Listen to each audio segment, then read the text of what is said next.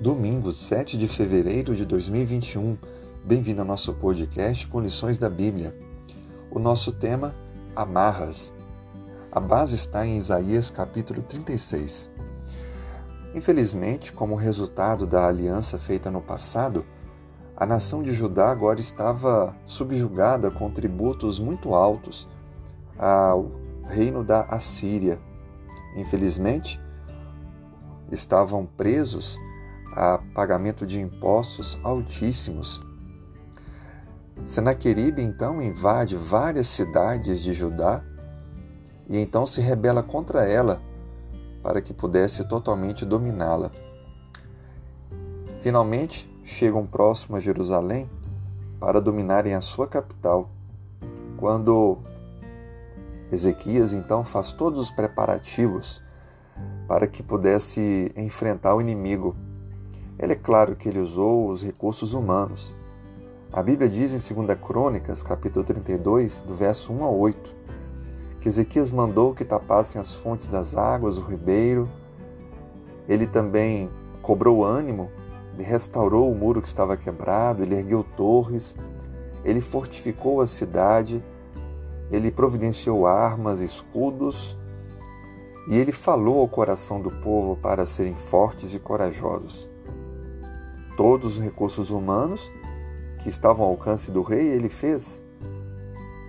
E o inimigo assírio avançou ainda mais. E quando estava para tomar a cidade, a Bíblia descreve que Ezequias e o profeta Isaías oraram a Deus, clamaram a Deus. E a Bíblia descreve que Deus enviou um anjo destruidor que enfrentou e destruiu todos os valentes e chefes do arraial do rei da Síria. Note, todos os esforços humanos, por mais racionais que fossem, não tiveram o efeito esperado, mas a busca de fé fez a diferença.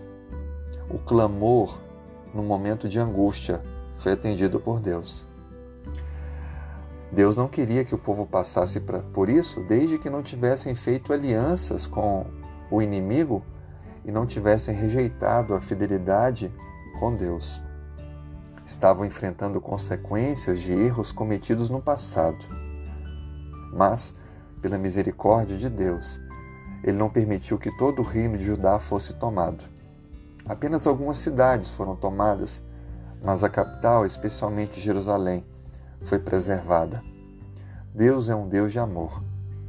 Ele permite que enfrentemos consequências de nossos erros, mas ele sempre atende o nosso clamor de fé quando destituímos esforços humanos, entendemos que eles nada podem nos ajudar e suplicamos com fé. Deus, Ele escuta o nosso clamor. Talvez você esteja passando por uma luta hoje. Coloque-se diante do Senhor. Deixe de fazer esforços humanos para resolver esse problema e clame a Deus, que enviará a resposta do alto. Que Deus te abençoe. Tenha uma feliz semana.